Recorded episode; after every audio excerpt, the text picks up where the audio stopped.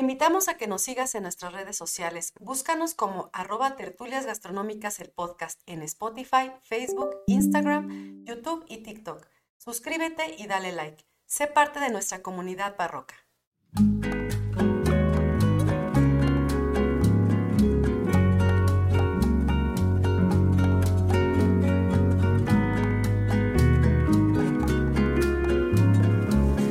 Hola a todos, bienvenidos a Tertulias Gastronómicas, un podcast donde platicamos de gastronomía, su entorno, significado, rituales, evolución y uno que otro chisme. Yo soy Viridiana Pantoja. Y yo soy Ingrid Millán. Y juntas nos echaremos una, tertulia, gastronómica. ¿Cómo estás, amiga? Bien. ¿Cómo estás esta semana? Es un poquito menos atareada porque las anteriores estuvieron pesadísimas. Qué calor, ¿eh? Pero qué calor está. Sí, no, no inventen nuestros queridos barrocos, ¿escuchas? Estamos como dijo la, la bruja de Shrek, me derrito, me derrito. sí. Sí, está, está muy fuerte. Ahora sí que como dicen en el rancho, la calor está muy fuerte. La calor. La calor está muy fuerte. Sale, pues entonces, este, muy atareadas esta semana. Sí, amiga. No, ¿Tú cómo estuviste? No, también vuelta loca. Este, mm, la verdad es que mm, compaginar el podcast y todo lo que hacemos con nuestros trabajos también está sí está de. No manches, amiga. tu cara. Perdón, pero ya Así el susto, ya, ya estoy en pausa. Así. ya estoy en modo zombie, perdón. Si hoy digo una estupidez es porque estoy. Bueno, casi siempre. La neta, la neta, esto es terapia. ¿Sí? Para mí. O sea, bueno, me dijiste que el episodio de hoy iba a estar así como de que algo iba a pasar. No sé qué, pero algo va a pasar. Voy a, voy a dar me va a dar el meteorismo Ay, Dios, me salgo corriendo. ¿Te traigo un té? Pero que sea Camelia sinensis, si no, no está. Muy bien. Pues a ver, amiga, entonces, ¿de qué vamos a hablar esta semana? Cuenta, cuenta. ¿Sabes qué es lo peor? Que no sé cómo introducirlo. ya está cabrón. Para que digas eso, está cabrón. Porque sabes que a mí me encanta llegar dando calambres, ¿no? Sí, te encanta andar introduciendo, sí. Ah, el conocimiento. Ya sé, ya sé, Tú vas a hacer ¿Ya te corrió la rata? Ok, regresamos a las preguntas, trinches preguntas. A ver. venga, dale. Hoy vamos a hablar de una cocina muy particular, ¿sale? ¿Se moja y se seca como las demás? ah, no, ese era el patio de tu casa. ¿no? No, güey, ese es el ah, patio de mi casa. muy mal, ¿no? ¿Cómo cuántas tazas llevaré de café? no sé. Bueno, recapitulando. Vamos a ver una cocina bien especial. Bien especial. A ver.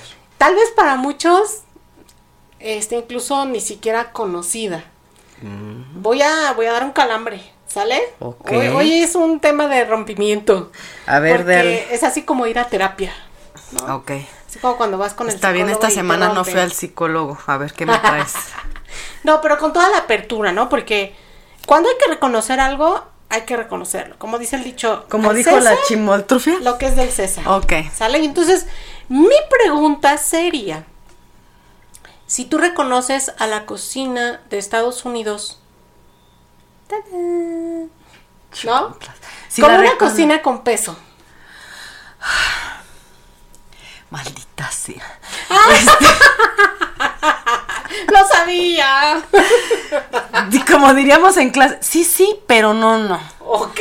O sea, mm, dependiendo del estado, creo. O sea, como que creo que hay estados que sí tienen un cierto peso importante porque tienen mucha carga cultural de otras raíces, como por ejemplo lo sería... Em, ¿Cómo se llama este lugar donde se hace el Mardi Gras? ¿Donde son los beñés? Ay, hasta parece que me estuviste espiando. Ah, mira, es que estamos conectados. este, por ejemplo, em, ¿cómo se llama? Se me fue el nombre ahorita. Nueva Orleans. Nueva Orleans, por ejemplo, se me hace un lugar en que como ellos sí tienen muy arraigada el tema de, cultura mm, este, y tradiciones, su gastronomía tiene un peso importante y se sale de todo este tema como de los típicos de la, de la comida rápida, por así decirlo, ¿no? Por ejemplo, Maine también se me hace un lugar donde, por ejemplo, las, las, este, mm, Ay, se me fue el nombre. Eh, estos crustáceos grandotes que son bien caros, ¿cómo se llaman? Las, ¿Las este, langostas? Ándale, las Los langostas de Maine y cómo las preparan y todo este tema que viene como más de la parte del, del colonialismo y tal, tiene un cierto peso importante. O sea, depende del estado del que me hables. Ya ves, por eso nos vamos a echar una buena tertulia. Ah, pero mira cómo si estamos, este... Entonces, a manera, ¿no? De, de esta tradición de que Estados Unidos, eh, bueno, al igual que otras naciones, ¿no? Se sienten orgullosos de sus propias banderas. Sí es como muy conocido que Estados Unidos presume mucho la suya. Hasta se la, se arropan con ella, ¿no? Sí, son muy nacionalistas. Y presume mucho sus estrellitas, que representan justamente Pero fíjate que, que, que está, este tema va a estar fuerte, ¿eh? porque este, Estados Unidos no es una nación que se haya construido o, o que haya nacido en base a, un, a una o a dos culturas.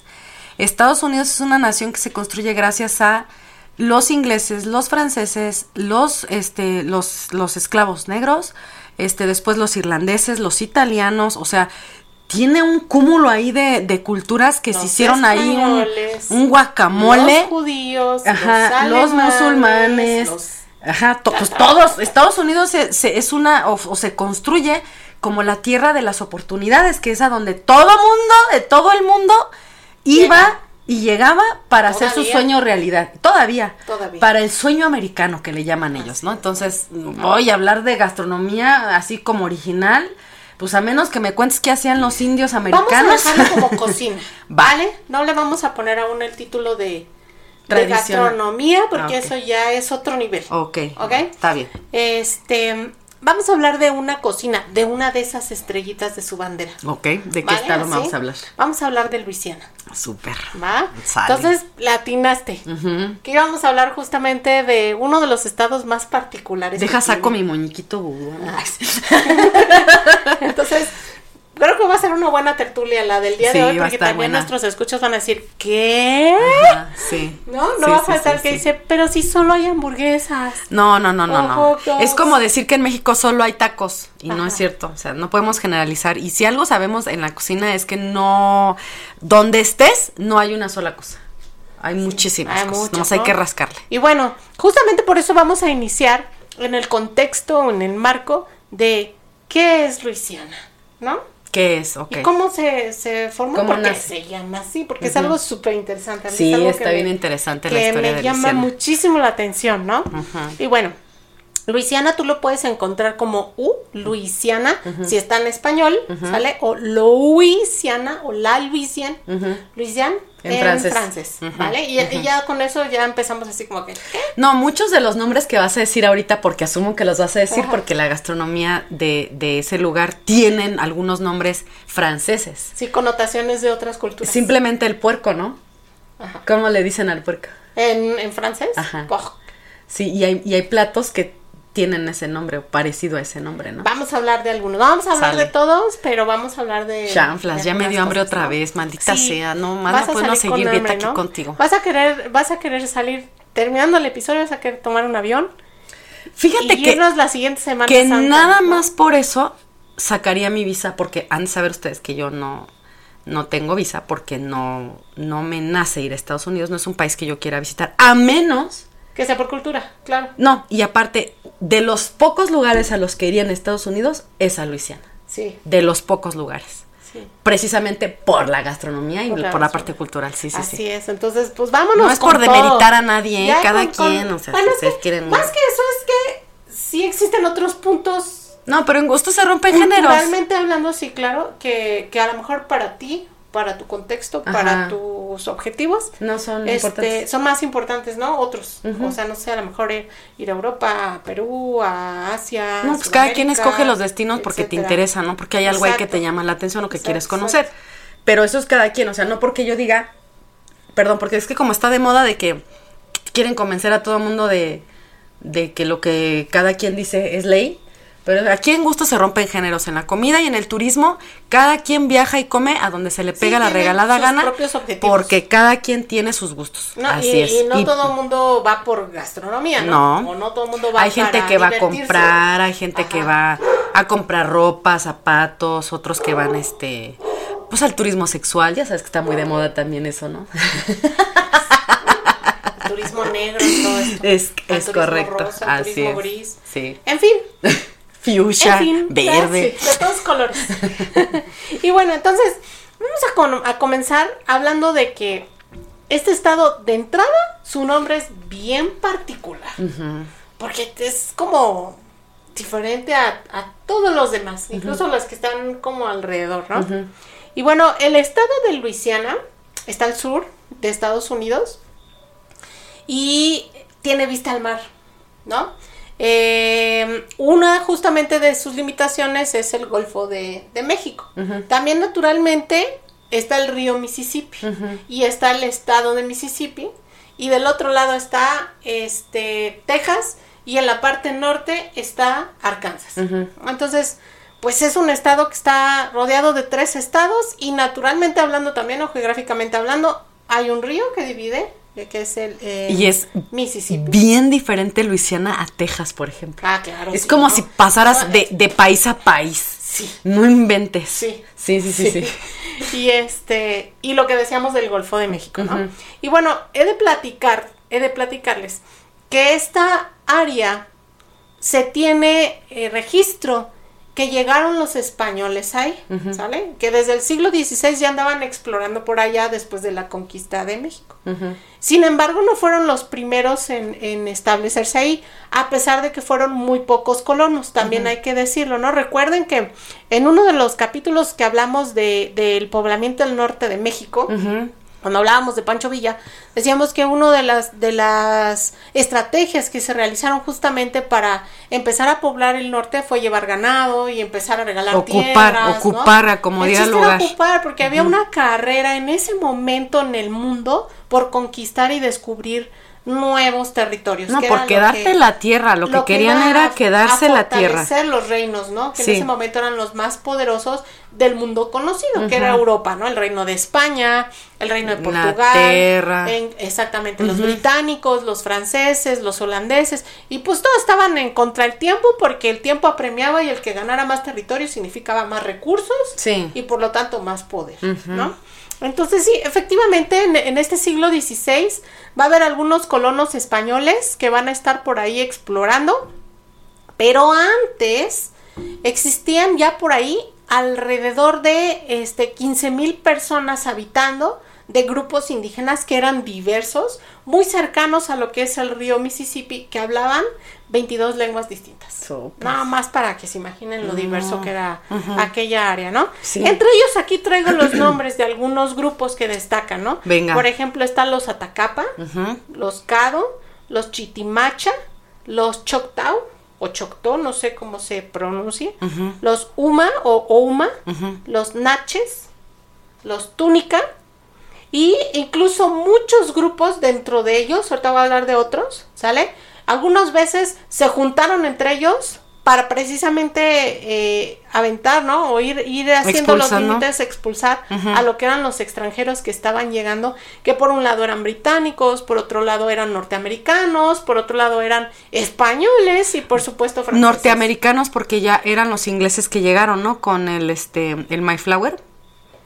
Sí, pero posteriormente cuando ya se independizan, pues ya Ah. son norteamericanos. Ajá. Y cuando está, está el manifiesto Sí, sí, sí, de cuando se construye Estados Unidos como que América para los Ah, americanos, exacto. Sí, sí, sí. cuando se, se La da primera justamente este, este- cuando ya está establecido como nación, pues empieza el- también para ellos la carrera del expansionismo. Sí, pero ahí todavía los ingleses necios todavía querían ser, Ah, o sea, sí, no se iban a no ir tan fácil. Sí. Y va a pasar algo bien interesante ahí, ¿no? Entonces, muchas veces estos grupos indígenas se unieron para justamente eh, defender esos territorios. Muchas veces se unieron a ellos para sacar a otros. Entonces, está Sí. como bien interesante. Sí, iban y Algunas veces venían, con ¿no? los franceses, algunas veces con los británicos. Por ejemplo, Ajá. entre ellos estuvieron los Chickasaw, los Creeks y los Cherokees. Esos son los que más los más conocidos son los Cherokees. Claro. Y bueno, Y por las camionetas, ¿no? No, no, no. son los más conocidos. te pasas. No, ahorita es que Ah, la, pues sí. la camioneta Cherokee. Este No es como manches. la de y la Cheyenne, apa. Es esa. Este, no, pero por ejemplo, es que mm, si, si tú no te agarras un libro eh, con la historia de Estados Unidos y de repente, por el tema de, de las películas y demás, que es donde más eh, el, que más, el que más se conoce es, son los cherokees. Los otros que me acabas de decir, te digo, si no traes un libro de historia de Estados Unidos, este, o de las Américas, no sé cómo quieras decirle, este, no los ubicas. O sea, yo ahorita de, de, los que me dijiste, nomás como dos, sí, no los, había escuchado los demás. Bueno, entonces, con este contexto quiero arrancar. Entendiendo que en esos territorios no llegó el norteamericano que hoy conocemos y ya, ¿no? Este, en esos espacios existió gente que ya habitaba desde hacía mucho tiempo en esas orillas del río Mississippi porque es una orilla que baja un río, ¿no? Que va descargando minerales y que va llevando hacia un delta y que por lo tanto, bueno, hay áreas pantanosas, pero por lo mismo todos esos minerales que está trayendo eh, en su paso con los ríos, es una tierra muy fértil y tiene eh, condiciones geográficas bien interesantes. Ahí es donde está el Bayou, ¿no? Toda esta zona como de canales así entre es que tienen un nombre, pero no, no recuerdo ahorita. Sí, así es. Este, como humedales, no sé Exactamente, cómo se son como pantanosos y como humedales, como, sí, como, como con lodo, ah, exactamente. sí. ¿No? Y, y que eso va a ayudar después a, a, estas tierras a poder favorecer al cultivo de ciertos ingredientes de los que vamos a hablar un poquito más adelante, ¿no? Porque hoy son, son como icónicos de, la zona. A pesar de no ser nativos de ellos, ahí no se originaron, ahí llegaron después. Pero después hicieron muy importante, parte muy importante de la gastronomía. es parte de la gastronomía, o sea, no, no, no puedes este, identificar a esta zona sin ellos. Va. ¿Va? Y vamos a hablar de ellos en unos momentos más. Bueno, pues entonces, tiempo después, como está muy abandonado por los españoles allá arriba, en el siglo XVII, los franceses ya habían empezado a colonizar una parte de Estados Unidos, que llevaba justo al sur de los grandes lagos. Y esta franja fue conocida como este, la Nueva Francia, ¿no? La colonia de la Nueva Francia que era uno de estos territorios de ultramar que los franceses estaban justamente a Canadá adueñando, ¿no? En otras partes del mundo, no nada más este en América, sino empezaban justamente a buscar Sí, se andaban peleando, pues tan es así que en México también querían su cachito, ¿no? Sí, Aquí andaban de metiches también. En Sudamérica y etcétera, ¿no? Por eso Canadá tiene, por eso en Canadá hay una parte en la que se habla francés y otra inglés, ¿no? También está la Guyana del Sur, ¿no? Las islas también, Guadalupe, etcétera, las Polinesias y todo. Sí la carrera ahí de descubramos lo más que se pueda. Sí, así de, este es mía. Sí, esa, La tajada, ya lo mordí, el pastel. Y bueno, entonces, fíjense que es bien interesante. Porque esta franja justamente al sur de los de los Te traigo el mapa, amiga, de los lagos, ¿no? Ay, más bien ustedes, yo, me los imagino bien. Sí, sí, sí. Y esta franja va a llegar justo hasta tocar con el Golfo de México. Y va justamente a tocar este territorio que hoy conocemos como Luisiana. De hecho, hay un explorador que se llama, ahorita les digo, es un francés, este explorador que se llama René Robert Cavelier, ¿sale? Que era el señor o el lord de la Salle, que en 1731, mm. bueno, más bien un poquito antes, él en 1682 va a llamarle justamente a esta parte sur como Luisiana, Luisiana francesa. Y Luisiana se, da su nombre en honor al rey Sol, a Luis, XIV, ¿sale?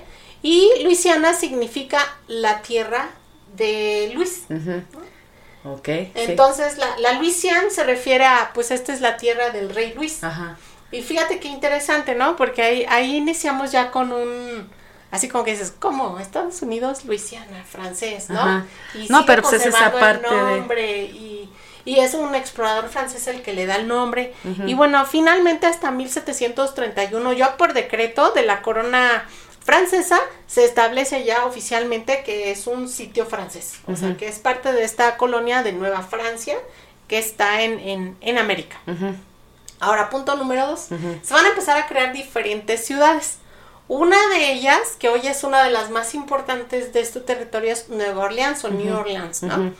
Nueva Orleans toma su nombre por el duque de Orleans, que el duque de Orleans es el hermano del rey Sol, ¿no? Del rey Luis XIV. Sí. Entonces, ya es otro, otro tema. Es como Nuevo México, o sea, digo, perdón, o la Nueva España, ¿no? ah, por eso es Nueva Orleans. Y de hecho muchas ciudades se van a empezar justamente a establecer, a construir con nombres franceses. Pues igual que aquí en México. Justamente el nombre francés, el Baton Rouge, ¿no? Entonces, eh, aquí eh, Nueva Orleans toma su nombre y quien lo declara es el canadiense Jean-Baptiste Lemoine. El Ese nombre de de Jean Baptiste. me acuerdo, me acuerdo de la del perfume. Con ese nombre. Y, Jean-Baptiste también suena, bueno, a Jean Valjean, ¿no? De los miserables. También. Como que siempre son Jean. Sí. Juan algo. Sí. Juan algo. Sí. Pero Baptiste es que es este Bautista. Ba- Juan Bautista, Jean Baptiste. Bautista. Ajá, Bautista. Entonces, él, eh, de hecho, se le va a llamar como el padre de la Luisiana. Mm. ¿Sale? Y esta ciudad va a ser capital en su momento en 1723 de esta colonia francesa.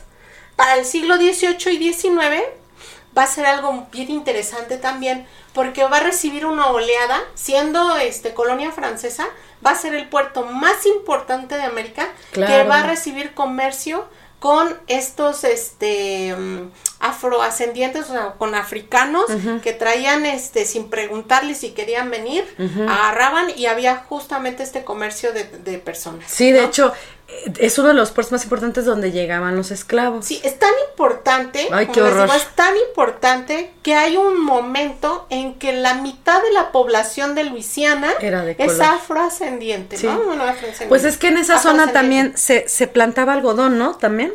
Ah, eso es posterior. eso es posterior. ¿Sale? Entonces, fíjate ahí, eh, ya tenemos españoles que estuvieron por ahí. Ajá, franceses. Grupos indígenas. Ajá. ¿Sale? Ajá. Ellos mismos peleando contra británicos, contra norteamericanos, contra españoles y franceses querían adueñarse de todo eso. Luego, los franceses inician el comercio de la, de la trata de esclavos y llegan y Luisiana se convierte en un puerto, el puerto más importante de esa trata de africanos. Y incluso la mitad de su población llega a ser este Porque tomemos en cuenta que un de señor, raza negra. un señor, o sea, una familia, era el papá, la mamá y ponle tú cuatro escuincles, ¿no? Pero para poder mantener todas las plantaciones que tenían, pues es que tenían, yo creo que, que serán unos, bueno, así sí eran ricos, así de, de, de, de, abolen- de rancio abolengo, yo creo que sí tenían hasta 200, ¿no? 200 ¿Esclavos? esclavos. ¿Ya contando los niños? Sí, Sí, sí, no. Ponle tú que llegaran 150 y entre que se casaban y tenían a sus chelpayets, porque aparte también los que nacían en esa en esa esclavitud no, nacían esclavos, o sea, no era como Claro, que, ay, mi hijo ya nació aquí, ya está americano, ni más paloma, o sea, eras de la persona y tu descendencia seguía siendo del- de la persona Del que te había comprado, sí. Bueno, pero curiosamente en la historia de Luisiana, que es algo que también hay que aplaudir, a pesar de que haya sido con lágrimas, sudor, sangre, sido como haiga sido. exactamente, fueron de los primeros estados en justamente En por, la la- presión negra, por la cantidad de afrodescendientes. Pero Luisiana había. no es de los confederados. Luisiana se establece como el 18 estado de Sí. Estados Unidos. Es el primer gobernante negro que tiene Estados Unidos. Es donde primero votan los negros. Pero por eso, cuando se viene la, la guerra, La guerra este, civil. la guerra civil, También. Mm, este, los estados del sur son los que peleaban, con- o sea, que era el ejército confederado porque no querían soltar a sus a sus esclavos. Sin embargo, Los del norte sí. Luisiana era uno de los estados, hasta donde entiendo, Ajá. No tan estrictos como en otros, porque incluso muchos, muchos esclavos pudieron pagar por su libertad con trabajo. ¿Cómo se Y llama? también la de sus hijos. Les, les declaraban su carta de enu, enume, enumesión, enume, ah, ahorita te digo, ¿cómo se llama? Sí, y entonces fue uno de los estados justamente con más apertura. ¿sí? A diferencia de otros que tardaron mucho tiempo más. Ahora, a eso le voy a sumar una ola de migrantes alemanes que llegaron al área y también de franco-canadienses, que esos traen otra historia también, ¿no? Que venían de un lugar llamado Arca- Acadia, que se encuentra en lo que hoy es Nueva Escocia, en Canadá. Ellos nacieron en Francia, ahora sí que franceses de nacimiento, son católicos o eran católicos de hueso colorado, y en el momento en que hay un montón de problemas en Francia, huyen y se establecen justamente en Acadia.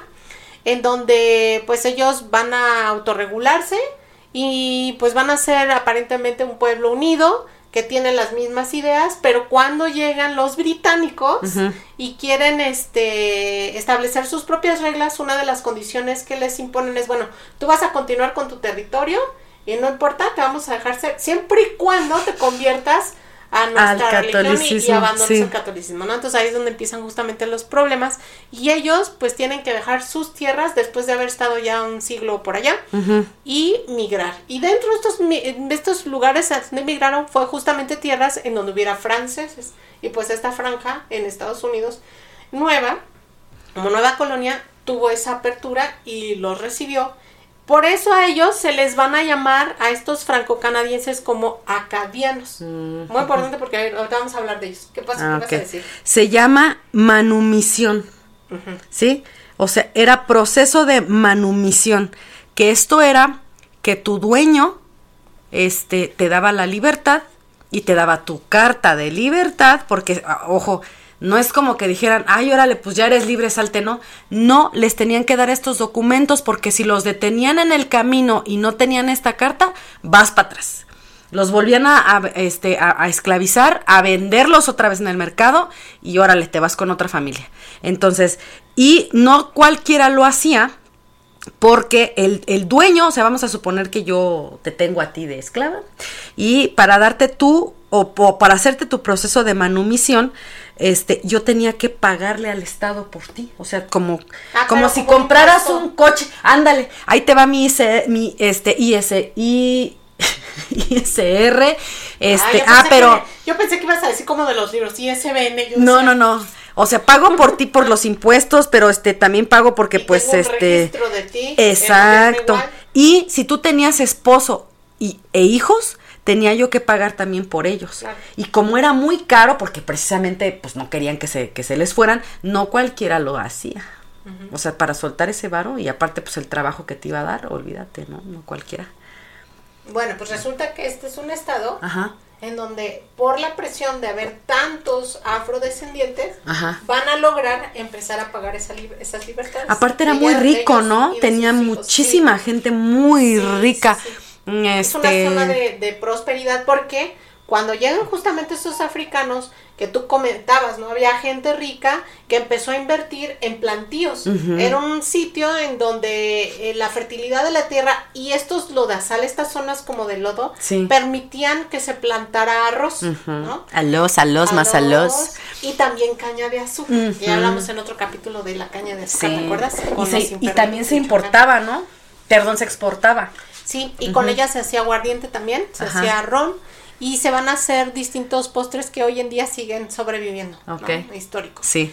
Em, Entonces, como era mano de obra que no tenías que pagarles ni más paloma, nada más tenerlos ahí mal comidos. Era una mano, era una mano de obra fuerte, que resistían de muchas enfermedades y trabajo de sol a sol. Su color justamente les permitía el, el tener cierta defensa no digo que sean invencibles, ¿no? No, pero, pero aparte los tenían hasta que se morían. O sea, de verdad no, no, este, no es así como de ya cumpliste tus ocho horitas, ahora le regresate a, a, descansar. Ni más, estaban, como dices tú, de sol a sol. Y hasta había gente que se moría en los plantíos, o sea, este, mm, hasta que se morían los tronaban. O sea, si usted oigo Godín se queja de que su oficina lo, lo negre. No. De hecho, Se, se dice que de los plantíos más, este pesados, de los que hay que tener este mucha fuerza, estar entre el agua y que, que se enferman fácilmente precisamente por los, los animales que pueden coexistir en esas zonas. Mosquitos. Las serpientes y todos los animales ponzoñosos son la caña de azúcar, el, arroz, ¿no?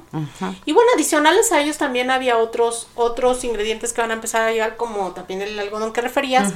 Pero fíjense que algo bien interesante que sucede es que esos africanos, cuenta la leyenda, que cuando algunos subieron a, los navíos y llegaron justamente a Nueva Orleans, muchos traían escondidos entre su cabello, entre sus risillos, las semillas de la ocra. Sí. Sí, la ocra famosísima. Y entonces esta ocra va a llegar hacia el continente y se va a comenzar a sembrar en sus propias parcelas para ellos, para su consumo Sí, porque, ajá.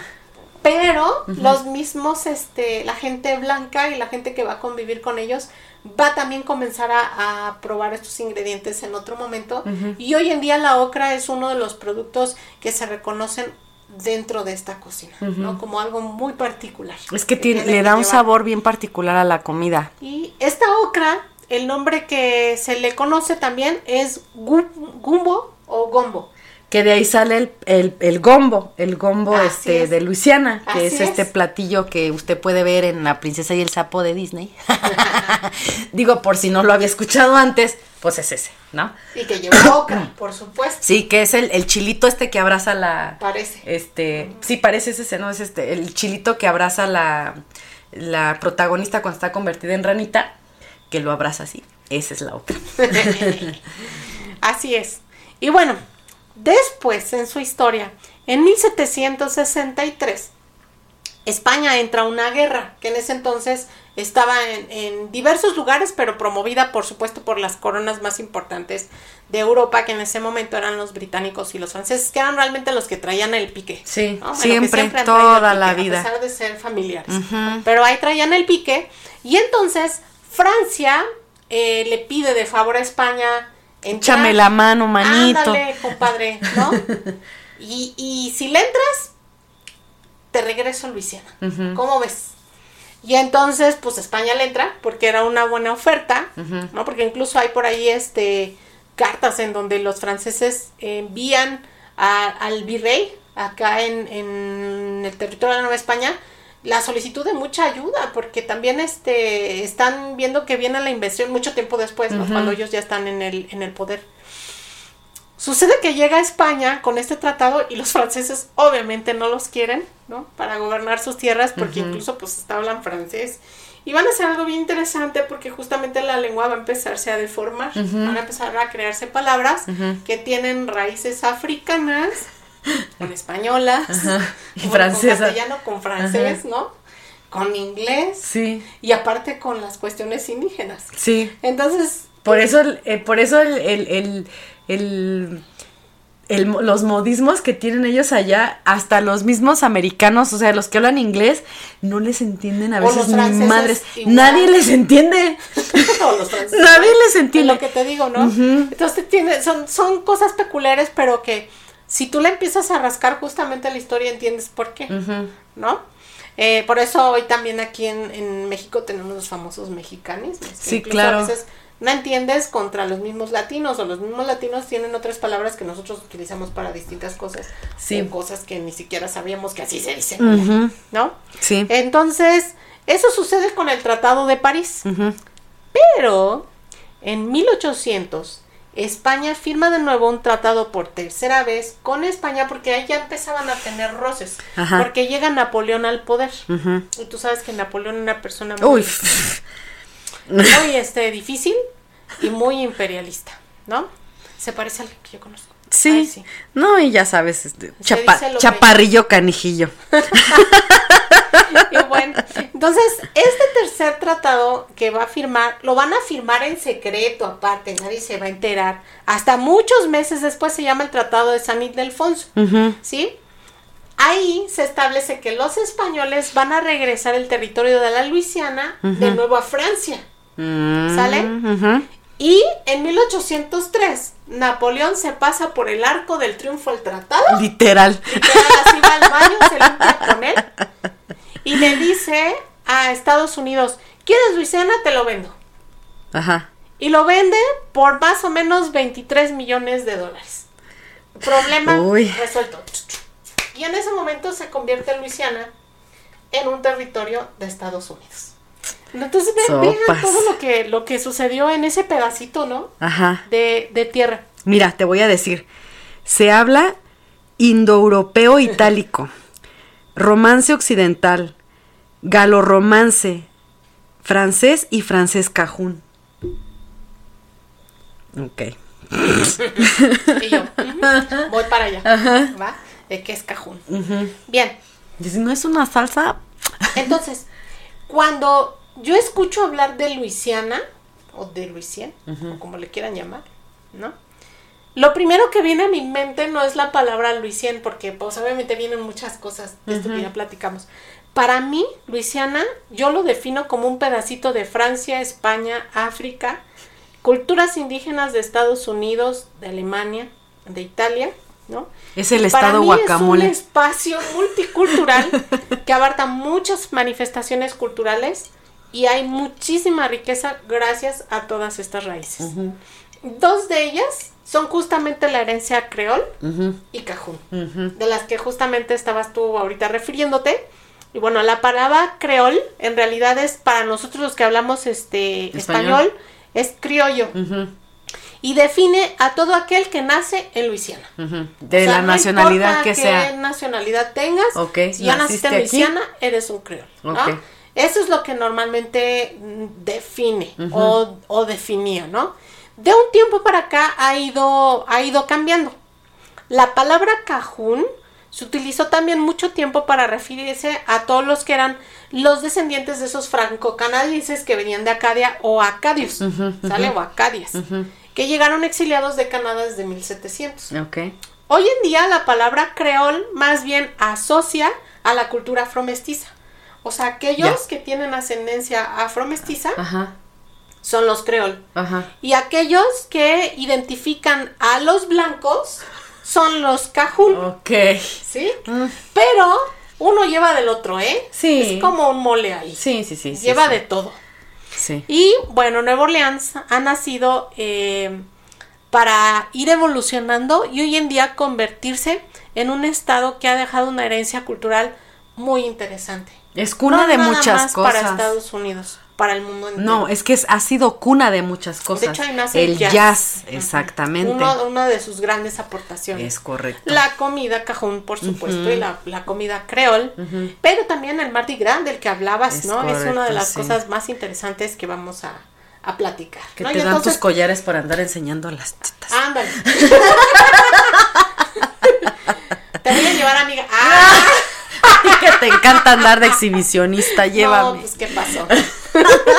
Este, mejor nos llevamos una de esas playeras que ya vienen dibujadas así. Sí, ¿verdad? De vieja, así, Ajá, buenota, sí. ya con la silueta. Y ya nada más le haces Pues así, sí, ya. Te dan un collar nada más así, ya, ¿no? Que te invitan una copita. Sí, claro. Que nos oigan nuestros maridos. Cállate, no, no, no, el episodio este no, lo vayan a pues, escuchar. Él puntualmente sí lo escucha los viernes a las 10. Mi Entonces le voy también. a invitar una copa cuando ya salga para que... Y lo voy a distraer. Voy a ver en qué minuto está eso. Le ponemos el Así. Así exactamente, ¿no? Pero bueno. Entonces no, no te la creas, mi amor. Lo peor es que va a decir, ¿sabes qué es lo peor? Que sí te creo que lo vayas a ir a hacer. Y bueno, Y él comiéndose, no así sus camarones, así viéndote. No porque le da el terepe. No, es si a te, los camarones. si te lo llevas y allá está bien contento escuchando y así comiendo camarones y te ve que andas allá, está bien, mi amor, son vacaciones. Ay, amiga, pues qué costumbres tienes en tu casa. bueno. Somos abiertos, amiga, claro. Fíjate que voy a, voy a leer textualmente algo que traigo de un libro que, bueno, es una colección que me fascina, que es de culinaria. Y hay un, hay un libro especial justamente de, de Estados Unidos y en el estado de Luisiana me encanta una introducción que resume lo que, vamos, lo que estamos hablando ahorita, lo que vamos a ver a continuación, ¿no? Porque vamos a hablar de algunos platillos que hoy representan a esta cultura. Emblemáticos. ujú. Y bueno, viene obviamente en, en inglés, pero lo traduje y la, tra- la traducción textual que escribe Dix eh, Lee en la página 252 dice, los franceses y los españoles trajeron a Luisiana complejas técnicas y tradiciones culinarias europeas y las adaptaron a los ingredientes locales. A lo largo de Luisiana, los nativos americanos introdujeron una variedad de verduras y especias a los recién llegados. La técnica de cocción lenta, así como la pasión por las comidas condimentadas, fue el resultado de la influencia africana y antillana. Y los italianos agregaron ajo, aceite de oliva y salsa de tomate. Los alemanes cultivaron trigo y hornearon panes similares a los de Europa. Los irlandeses establecieron bares y restaurantes exitosos. Y entonces, todo esto, Es solamente. Ujú. así. Sí, sí, sí, sí. Entonces me encantó porque es, es un párrafo que no podía como dejar de compartirles, ¿no? De, de esta Y marisco de la misma zona. Claro, uno de sus ingredientes, pues obviamente son muchos los que hay locales, pero por supuesto al haber tal cantidad de agua, los recursos que provienen por supuesto del agua y del mar, del Golfo, pues van a ser explotados como parte de, de la base de la alimentación, ¿no? Es, es importantísimo. Entonces, vamos a hablar de uno de los, de los ingredientes, más bien de los platillos más representativos de Luisiana, que se da en un solo momento del año en el famoso Mardi Gras. ¿Sale? Este es el King's Cake. ¿Lo conoces? ¿El pastel del rey? El pastel, Bueno, sí, sí, la sí, rosca. La del rey. rosca del rey. La rosca, que a diferencia de, de el español de España y de la herencia que nos traen a los latinos, especialmente en México, que aquí lo conocemos como la rosca de reyes, se, va, se va ahí a, a diferir, ¿no? En las fechas en donde se consume, pero la tradición es parecida, es similar, y es una mezcla entre los franceses también, ¿no? Es una cosa bien exótica. Y bueno, Mardi Gras, o en francés bien, bien dicho es Mardi Gras, ¿sale? En inglés le llaman Fat Tuesday, en español martes de carnaval o martes gordo, si lo quieres leer textual, Tal cual. como en el francés. ¿Sale? Martes gordo se le llama porque es un martes antes de que inicie el miércoles de ceniza. ¿Sale? El miércoles de ceniza, si todos recuerdan o no lo saben, si no eres este católico y no coincides con estas costumbres, eh, nos indica el momento en el que empieza justamente el ayuno y en el que empiezan los sacrificios, las mandas, los votos, etcétera, de portarte bien por lo menos 40 días de la cuaresma, ¿no? Que llega hasta, hasta que ya llega lo que es la Pascua. Que son palgodines, la vacación de Semana Santa. Eso, eso, exactamente, ¿no?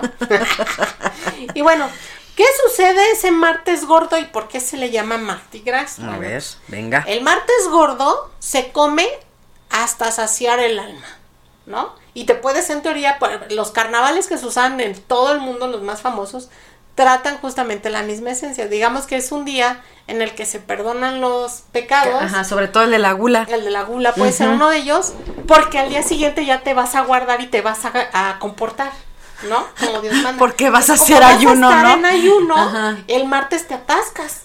O sea, básicamente es, eres el oso que está este comiendo para la invernada, ¿no? Haz de cuenta. Sí. Sí. Y te tapas y ya con eso. Entonces el martes gordo, la tradición es trágate todo lo que puedas, especialmente si está grasoso y si tiene carne, No que es lo que te van a prohibir durante esos Ajá, 40 no importa días. que te dé un paro cardia- cardiorrespiratorio, por por eso, eso. se le llama martes gordo. Ok, ¿sale? sí. Ahora, este Mardi Gras se da a partir de 1699, aquí Ajá. en Nueva Orleans. Ajá. Ese carnaval se impone a partir de ese momento. ¿Sí? Y bueno, ¿qué sucede? A partir de la Epifanía, que es el día 6 de enero, para nosotros, por ejemplo, en México, es el día en el que se come la rosca. Sí. ¿no? Que es el día, se acuerdan, ¿no? Que pasa este lo del 24 de diciembre, entonces Que los- los Reyes que los Reyes Magos, a este, visitar al niño Y que no, querían, este, que a Herodes no le dicen de verdad dónde está y esté bien desesperado, manda a matar a todos los escuincles, ¿no? Es correcto. Recordábamos justamente esta, esta escena en uno de los episodios anteriores cuando hablábamos de los tamales y todo esto. ¿no? De Sí. quién le sale el muñequito de la rosca. Bueno, Sí. pues es algo parecido. La diferencia aquí son las fechas. Entonces, a partir del 6 de enero, que es conocido como la Epifanía, que es cuando justamente estos Reyes Magos visitan al niño Jesús, se le suman a al calendario 46 días, ¿sale? Esos 46 días te van a dar al día que es el martes antes de la, cuadra- antes de la cuaresma, ¿sí? Ajá. Si tú los contabilizas, ese es el Mardi Gras. Ajá. Y este, en este año, por ejemplo, 2023 fue el 21 de febrero, martes 21 de febrero. Ajá. O sea que ya, ya se la pelaron si querían ir no, este no, año, ya no, no, ya. es el que sigue, ¿sale? Entonces, y es un momento justamente en el que las personas, es el día como que tienes que comer todo lo que puedas porque ya al día siguiente ya no puedes. Entonces comen hasta saciarse el alma y alimentan, se, se alimentan de muchas cosas grasosas y No, y es día de desmadre, o sea, no es solo de comida, pisteas hasta morir, este. O sea, lujuria, todo lo que sea, lo que se Por te eso hasta- atraviese por hasta en delante. muchos carnavales hasta se disfrazan. Sí. Para evitar justamente Que me reconozca que el me jefe. reconozcan quién soy yo el pecaminoso, Sí. ¿no? Y bueno, En esta celebración es a partir de 1872 en Nueva, en Nueva Orleans que se asocian los tres colores principales al Mardi Gras, que es el, el, amarillo o dorado, que representa el poder, el morado, que representa la justicia, y el verde que representa la fe. Por eso los vamos a encontrar en los collarcitos, Cuidado, y en las no te enojes, que amiga. avientan, ¿no? Sí. Y en los mismos colores que utilizan los personajes. En todos la lados comida. los encuentras, sí. Así es. Por eso la rosca de- el- del rey, la rosca del rey, cuando tú la compras, es eh, tiene la forma de un anillo como la rosca de reyes que vemos aquí en, en- en México. Dentro de ella solo hay un muñequito, a Mm. diferencia de aquí. Este muñequito suele ser un muñequito de plástico. También se puede encontrar de porcelana. Se hornea junto con todo el, el roscón. Y este rocon- roscón, a manera de anillo, está hecho eh, como un brioche, ¿no? Que es un pan con Hueco por dentro. Que es muy esponjoso y que suele llevar azúcar para hacerlo dulce. Y la cual se decora en la parte de arriba ya con cristalitos o azúcar de color amarillo, o Ajá. dorado, Ujú. de color morado y de color verde. ¿sale? Y se asocia justamente a esa rosca del rey. Ok. Ahora, a quien le toca la figurita, porque esas roscas están saliendo continuamente ahí la- en el Mardi Gras y la gente lo- los está comiendo, y a quien le sale el muñequito en la rebanada, eh, no solamente es como el que está bendecido, en ese momento es dictaminado como el rey Ok. del Mardi Gras, le colocan una corona. Ajá. ¿Sale? Y se tiene que incluso, este, si está casado, pues, se tiene que ponerle corona a la, a la esposa, ¿no? Ajá. A la- y hacer la reina también. Sí.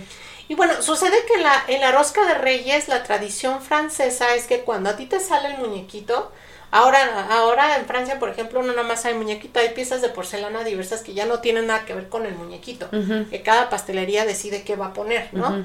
Pero este, cuando te sale, normalmente eres el rey, te ponen unas coronitas de, de este cartón en la cabeza que vienen con la Ah, rosca. junto con la rosca. Y este, incluso hay una tradición, antes era con francos, de que te daban un sartén y tenías que estarle dando la vuelta para la buena suerte, ¿no? Ok.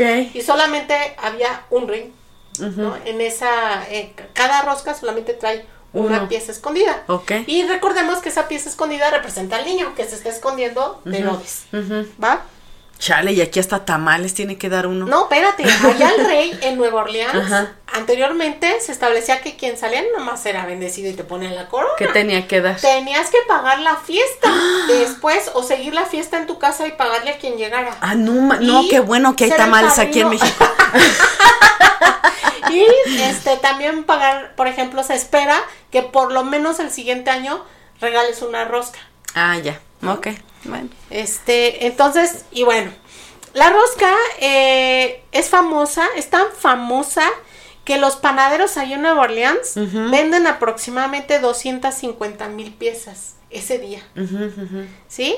Y embarcan otras 75 mil al resto de Estados Unidos, sobre todo a los estados que están. Lo que pasa es que también eh, ese día este, hay muchísimo turismo, pero Claro. muchísimo, o sea, no puedes caminar este así, no no puedes ir del punto A al punto B de tanta gente que hay.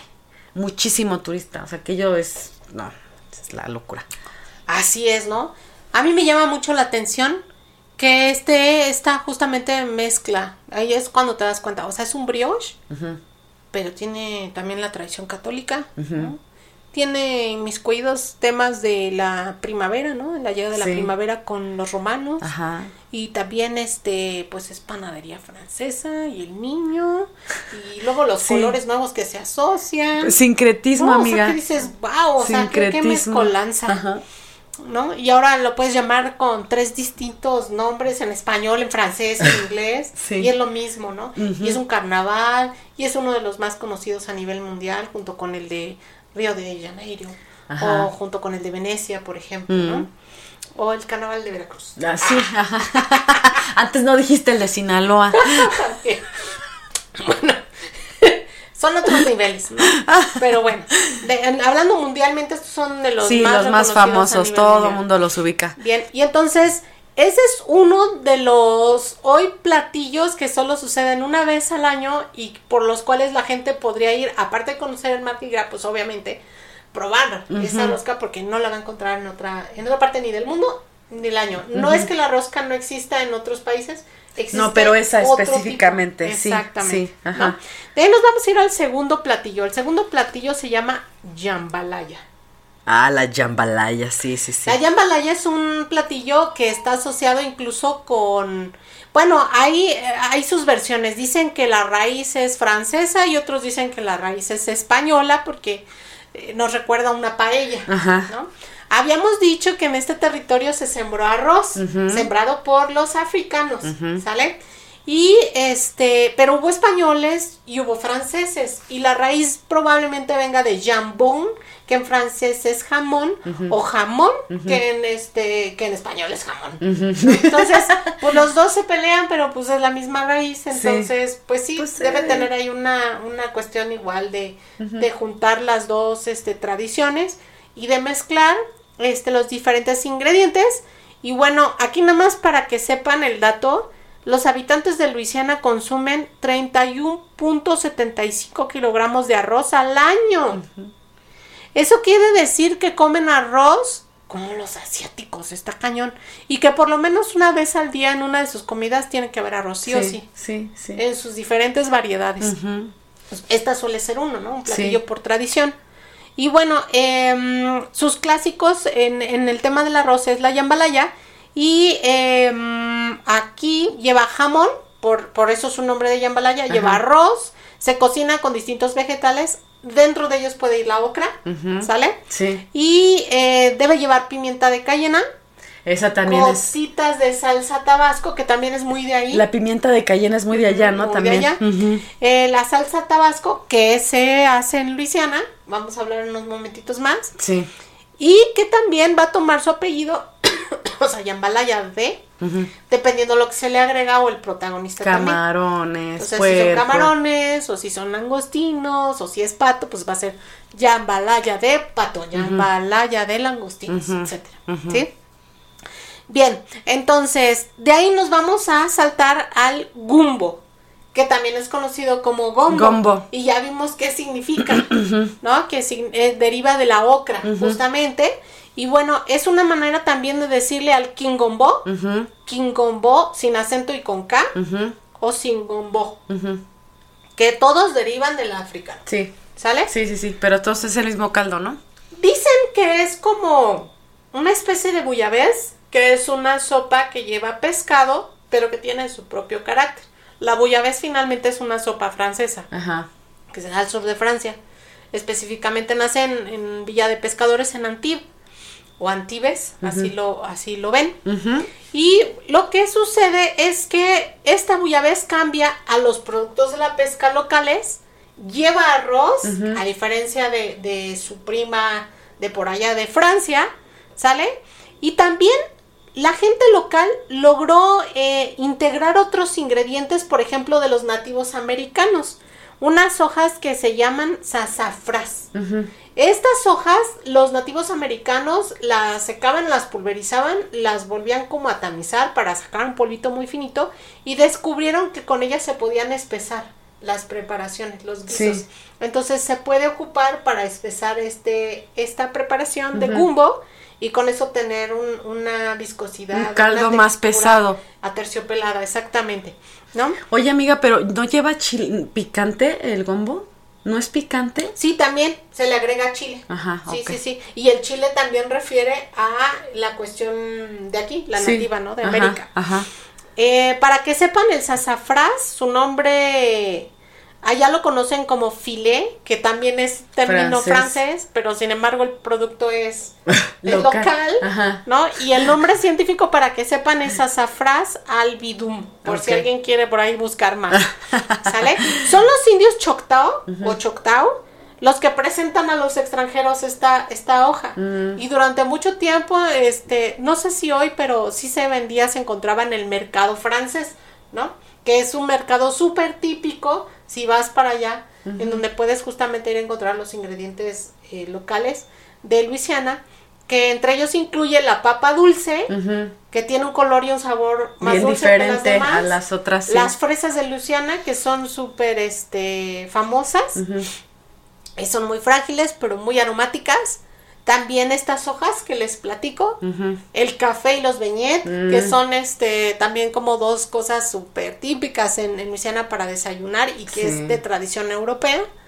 Y ahorita vamos a hablar de también un poquito de cómo, de qué tipos de café, ¿no? Por ejemplo. Y este, y por supuesto hay, ah, también los chayotes, Sí. ¿no? Que es muy de aquí. Sí. También los encuentran Al justamente allá. Y por supuesto, Ajá. las ocras. Sí, claro. Que son un clásico, ¿sí? Y bueno, otro, otro platillo se le llama po' boy. Ajá. ¿Has oído de él? Eh, ¿El po' creo que sí, poboy, ajá. Bueno, pues es el sándwich de, Lucha- de Sí, Luciana. de ¿no? Luciana, de Luciana. Ya también lo voy a decir en italiano, Sí. Luciana, ¿sale? Y bueno, Sí, es muy de allá, eh, este, como, eh, como sándwich decías, ¿no? que va normalmente relleno, puede ser de carne o puede ser sobre todo de productos del mar. Mm. Entre ellos hay uno muy tradicional que son los, los cangrejos que ¿De tienen río? caparazones eh, suaves, o sea, no, no se pelan, con ese mismo caparazón No, se te lo comes, como que es así. Sí, sí, son como crunches pero muy leve, son suavecitos. Y normalmente el sándwich va asado por fuera y lleva una capa de mayonesa, de lechuga, de jitomate, de cebollita dulce, le colocan mostaza, can- el cangrejo y lo cierran y lo pasan así como a la plancha y así te lo vas comiendo. Que algo que sí tiene mm, característico de Estados Unidos, toda la comida, son las porciones, güey. te sirven, o sea, Ah, Sí. compras algo, pero te sirven como si fuera para llevar por tres días. Ándale. Son unas cosas, yo creo que eso es algo también que influye mucho, ¿no? Que es algo bien característico, que te sirven un chingo, pero así muchísimo. O sea, y todavía no puedes manches. pedir también el, el, no me acuerdo el size, ¿cómo se llama? El- Sí, sí, el jumbo, no sé cómo, o sea, me acuerdo. pero sí. Pero que todavía es todavía más grande. Sí, no, aquello t- todo es grosero en Estados Unidos en el tema de la comida, de las Así es. porciones, sí. Y bueno, entonces, cuenta la leyenda que pudo haber nacido el nombre de Po' Boy por dos distintas situaciones. Una es que una francesa vendía unos sándwiches dentro del mercado que los hacía a veces con productos del mar o a veces los hacía también de carne.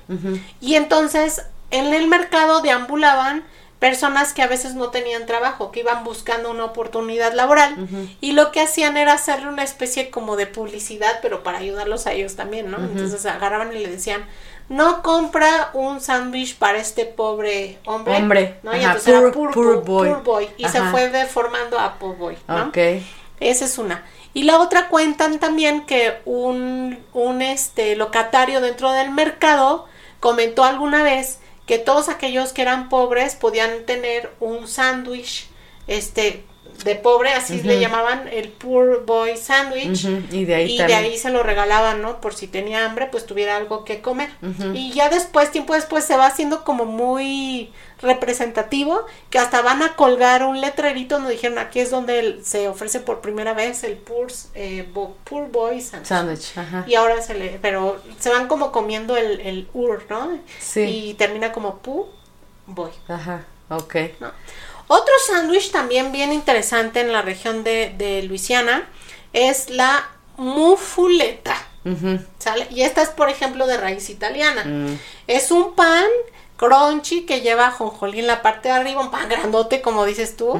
Fíjate que, que no sé por qué me acordé de Super Joy en Friends. ¿no? Ah, sí. Porque así es ese sándwich. Sí. O sea, agarran, es un pan que abren a la mitad y que le van a poner capas de distintas este, carnes frías. Ajá. Y le van a poner queso Ajá. y le ponen una ensalada de aceitunas. Y ¿no? órale, ya está. aceite de oliva. Ajá. Y, y entonces esa lo cortan en cuatro, es como el lunch. Sí. Lo cortan en cuatro el super sándwich. Y este normalmente lo envolvían en un papel que traía por nombre mufuleta. Y entonces así ya se le quedó. Sí. Hoy en día ya se vende así. Ajá. No, pero por eso le llaman así. Y este, pues ya se lo llevaban como a trabajar. Cuenta la leyenda que pudo haber sido un personaje siciliano, un italiano, que un día este iba deprisa, no logró poner como en su lunch las distintas cosas en distintos pues no, a lo mejor no había topercitos, pero en distintos. Es el walking breakfast, amiga. Ajá. De todos los así trabajadores de la todo dentro del construcción pan, ¿no? y eso. Lo que, órale, lo que encuentres ahí, Así como pónselo. nosotros el bolillo, ¿no? Así, De amiga. los chilaquiles Así. ahí. Vendría Así. siendo la, como la torta este de albañil. Lo que Lo haya. el Sí, que sea, Sí, lo que lo sea, metes. méteselo. Sí. Como buen italiano, metió carnes frías y metió queso y Aceitunas, metió aceitunas, ensaladas, aceitito y todo. Y se lo lleva a trabajar y desde entonces se hizo Así se famoso. Entonces muchas personas lo pueden encontrar allá. Este, y es un es una bestialidad, como decías, ¿no? Es un pan Sí, no, es que es una hogaza de pan completa, ¿no? Creo. grandota y es circular, es sí. más como circular, Ajá. ¿no? Como, como cuadrada, pero con puntas chatas. Y bien, y vamos a hablar de un último producto muy característico de, de Luisiana, que es la salsa tabasco. ¿Sale? Que si usted pensaba que es de aquí de México, No. de, de Tabasco, no es cierto. No. La inventó el No. Presi, de hecho. No, no, no, no, no, no. Es un invento de Andrés Manuel. No, no, no, no. Aunque quisiera, pero no. Bueno, pues resulta que la, sal, la salsa tabasco hoy en día se vende en más de 100 países. Sí, es conocidísima. Y es etiquetada en 15 distintas lenguas. No vean hasta qué rincón no llega. Eh, o- curiosamente, mucha gente la ubica como mexicana porque Sí, leen tabasco y sí, piensan que es, México, y que son chiles. Y que está picosa, es de México, segurito. Así sí, es, pero nunca se dan la tarea de revisar bien la etiqueta De y leer la caja. que es de Estados Unidos, que es una creación norteamericana, no es de nosotros. De hecho, el, el Si chile usted, es presu- raro, ¿no? si usted mexicano presumía allá en Estados Unidos que era de México, no, es cierto, está no, no es equivocado. así. De hecho, tenía otro nombre, pero Tabasco le quedó súper bien por el tipo de chile y este y logró posicionarse mucho mejor precisamente porque Tabasco te te, te vuelca a México, ¿no? Se le llamó Avery Island. el- la salsa No, de sale- Avery Island, sale, que es bye. donde se cultivó No. el chile por Sí, primera pero vez. no, o sea, ¿quién va a decir ese nombre, güey? Es más fácil Tabasco. Exactamente. Entonces, bueno, esta salsa tiene tres ingredientes únicamente, que es sal, chile y vinagre. Y párale de contar. Y bueno, su secreto es el añejamiento. Normalmente se deja reposando barricas de roble Sí. Hasta que se queme el roble. hasta que ya chille solito más. y ya esté negro ahí. Sí. Este, y se rebaja con un poco más de vinagre al salir con los catadores especiales. Sí está pesada la pinche salsa, ¿eh? Yo siento que es más Bueno, a ti que que, a ti que, a ti que, este, que ya Yo voy a ser el muy tema del chile, este, no manches. Yo voy a ser muy sincera. Aquí sí me va a salir, pues ni modo, lo tengo que decir, soy mexicana, ¿no? Sí, no. Yo sería lo último que yo le pondría a, a algo. Es que tiene un sabor muy, es, muy característico Es que ácido. A, a mí, por ejemplo, también no se la pongo a cualquier cosa, solamente a ciertas a ciertos mejor platos, coctelería, ¿no? ¿no? Coctelería, este, o con mariscos, cosas, bueno, ya no puedo comer mariscos, pero cuando los comía, este, llegué a utilizarla, por ejemplo, en algún cóctel de camarones, cositas así, ¿no? Y no, Pero yo preferiría yo echarle sí. otro tipo de chile. Pero, este, digo, Pero como combinación. Se rompe en géneros, claro. ¿no? Y lo que hay que recalcar es que finalmente estas salsas sí va con ciertos eh, platillos que tienen que ver justamente con productos del mar y que tienen que ver con la cocina de Luisiana y de Estados Unidos. ¿no? Para, para mi gusto, yo sí prefiero otras salsas mucho más confeccionadas, que tienen a lo mejor, están más condimentadas, unas más ácidas que otras, unas más picantes que otras, pero esta se me hace muy ácida. O sea, como que siento que el picante es por el nivel de acidez y no me encanta. Sí está picosa, o sea, sí está encanta. pudiente. ¿No? Es más como para co- coctelería, yo, yo siento. Ya cada quien este dirá. Y bueno, su historia comienza con un banquero que vivía en Nueva Orleans, que es llamado Edward McIlhenny. Otra vez, a ver, ¿cómo? Ah, ¿sale? Y que es amante de las cosas exóticas, de ingredientes exóticos, de comidas exóticas, y que por lo mismo un amigo suyo viene a México, recupera las semillas de un chile, que hoy eso ya no se puede hacer, ¿no? Porque en la aduana te detienen, Sí. pero bueno, en aquel entonces lo pudo hacer. Y este le lleva de regalo las semillitas para que él plante la, la plantita y saque chiles y los pueda probar. Es bien interesante eh, hablar de este, de este chile porque es un capsicum frutescens, ¿sale? ok. Ese también lo tenemos en México con solamente un tipo de chile, este chile que le suelen llamar tabasco, que Ajá. también es con el que se hace la salsa tabasco. Pero es solamente la, el único que tenemos en México con esa con ese nombre científico. Ajá. La mayor parte de chiles que tenemos en México son Capsicum annum, Sí. ¿no? Y otros. Grosero, groserones, por ya- eso se ya llaman hablaremos así. de otros, ¿no? Porque el chile manzano y el chile habanero vienen de otro, de Sí, otro subgrupo. sí. Pero el anum es el que casi todos los demás chiles derivan en México. Y este es el distinto. Entonces el que se lleva, el que se planta, es un chile que crece para arriba. Comienza siendo bien verde, Ajá. se va haciendo amarillo y luego termina como rojo, carmín, entre anaranjado y carmín. Y es cuando justamente se... Ajá. También Se es que se me, se me andaba este, subiendo la. se me andaba subiendo la. ¿Cómo se llama esta? La, la que me regalaste. Por eso le hice No, así. amiga, no me quieras tocar la mano. No, amiga, ya me está dando así como la chiripiorca. Sí. Y bueno, entonces, disculpen por mi copy que anda por ahí ladrando. Yo creo que se atravesó un tlacuache, amiga, por ahí en la Anda reserva. por ahí detrás Ajá, de él. Así sí, es. Sí, sí, y bueno, entonces viaja esta semilla, se siembra, se da excelente en esta isla que va a ser una herencia de su suegro. Él se casa y su suegro tenía varios, este, varias tierras, le regala una isla a su hija y a él. Después de que se casan, ahí lo cultivan junto con otras plantas exóticas que tenían. Se da perfectamente, pasan guerras incluso, ¿no? La guerra civil y todo. Y cuando ya pueden recuperar el espacio y el chile se encuentra ahí, él crea la mezcla y es en eh, la primera vez que se envasa es en 1869 sale la primera botellita de salsa tabasco. Y lo demás ya es historia no Sí, claro. porque ya de ahí se han ido derivando otro con otros ingredientes ha ido evolucionando la, la fórmula también de la básica y agregándole otras cosas para tener otro carácter y o incluso utilizar diferentes chiles de estos anum de Sí. apellido anum que, que te comentaba no Ajá.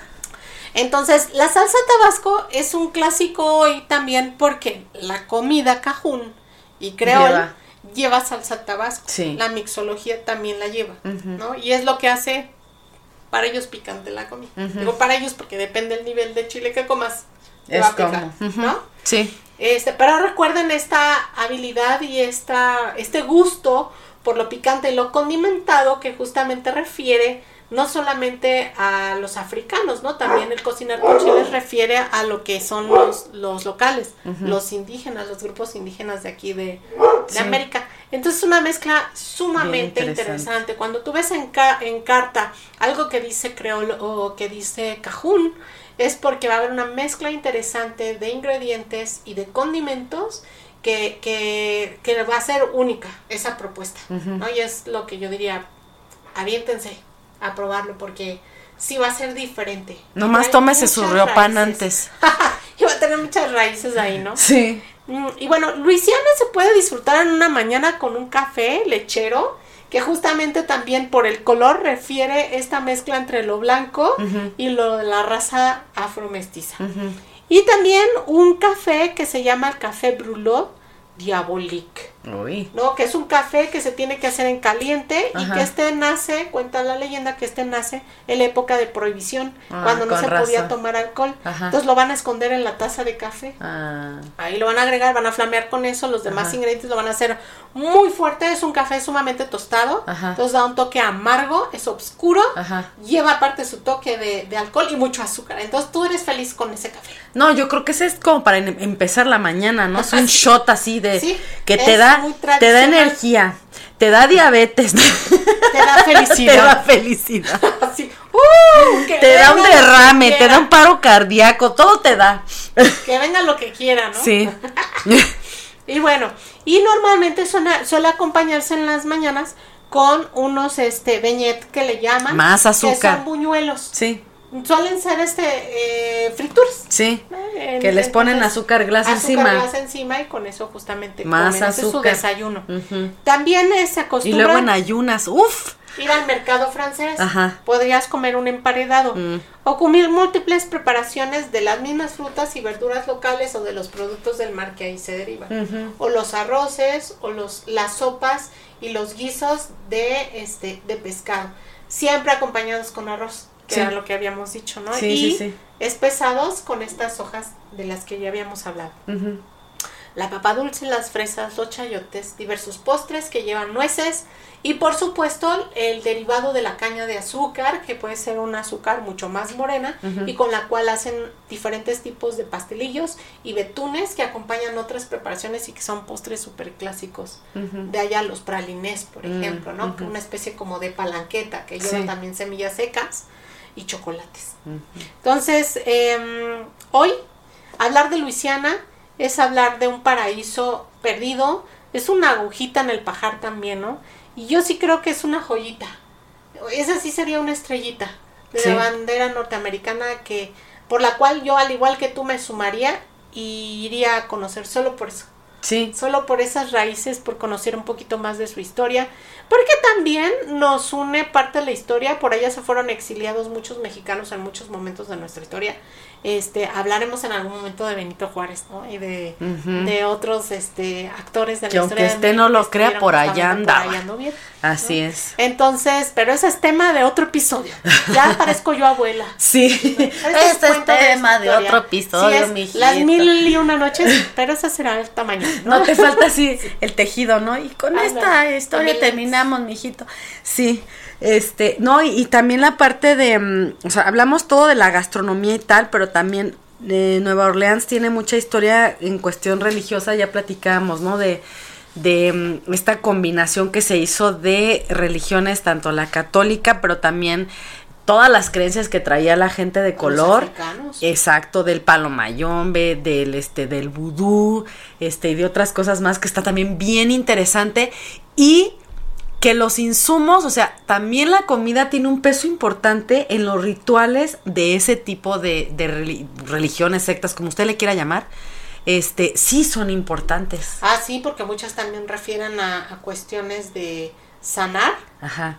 O no, de, enfermar. No, y también de, de este. De, rituales. Sí, de, de lo que tú le ofreces al. Ahí sí no me voy a meter porque desconozco, pero en la religión de los Yoruba, creo que se llama así, este, tienes a estos como espíritus que tú los vas a hacer, este, mm, bueno, vean, escuchen leyendas legendarias, pero bueno, este, se hacen presentes a través de, este, de huesos a lo mejor de gente muerta, por ejemplo, ¿no? Entonces, haces ahí como que la conexión y les tienes que dar de comer.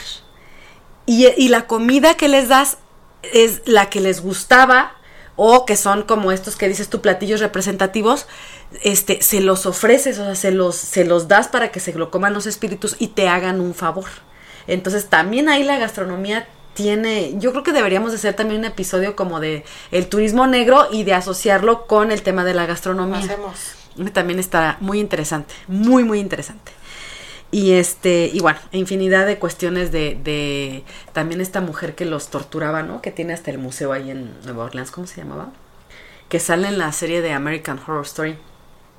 Era una francesa, una mujer francesa, que este, los, pero los, los odiaba muchísimo y, le, y los torturaba y les hacía un montón de cosas. Y allí en su casa tenía como cuartos donde pues les hacía todas estas cosas y este y ahí mismo los, los sepultaba y no, está, está pesadilla, luego te la platico. bueno, vemos ese capítulo. Sí, amiga, estaba bien interesante. Entonces, este, con eso terminamos. Con eso terminaríamos el episodio de hoy. Espero que les haya gustado.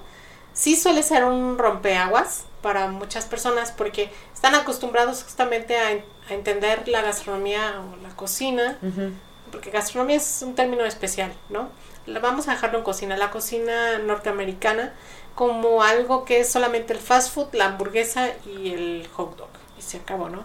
Y no, no, existen varios lugares que tienen ciertos productos o ciertas cocinas sumamente interesantes y que han dejado un legado, un legado muy especial que hoy en día se visita por ello, ¿no?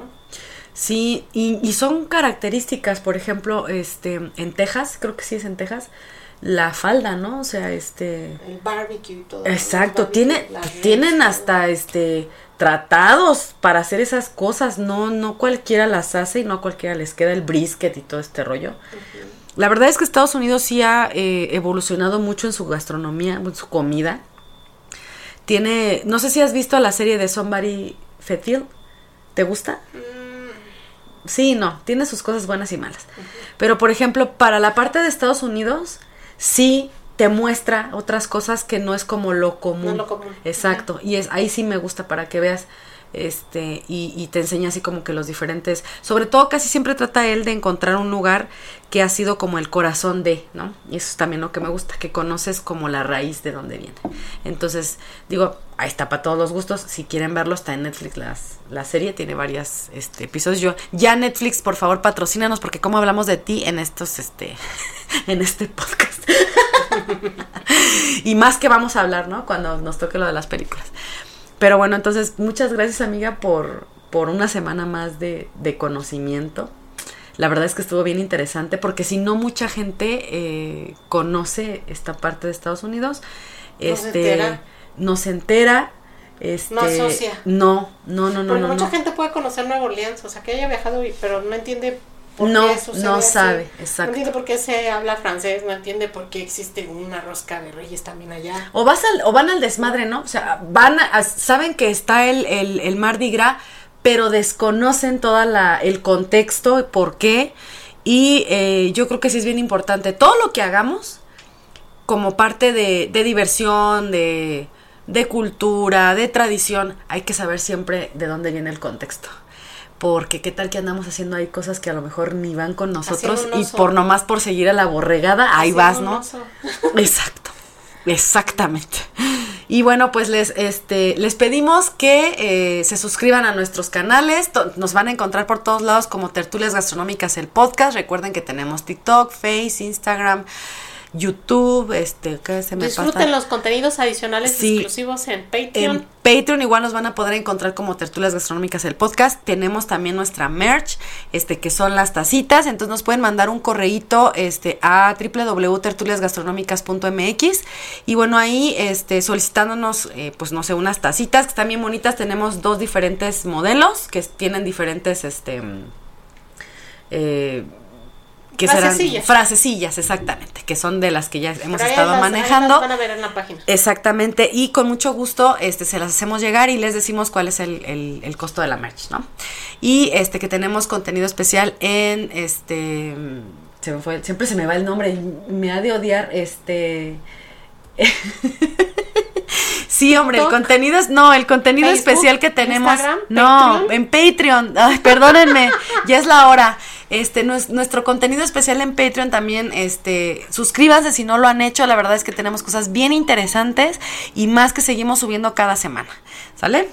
Y bueno, pues muchísimas gracias por quedarse con nosotros hasta la hora y 10 minutos que llevamos. Les Y bueno. agradecemos mucho a nuestros barrocos por estar siempre apoyándonos. Gracias, y yo sí especial gracias porque estamos a punto de terminar la segunda temporada y obviamente vienen nuevas cosas para la tercera. Sí, estamos trabajando cosas bien interesantes. Esperamos que les guste mucho. Y pues nada, nos vemos la siguiente semana. Adiós. Bye.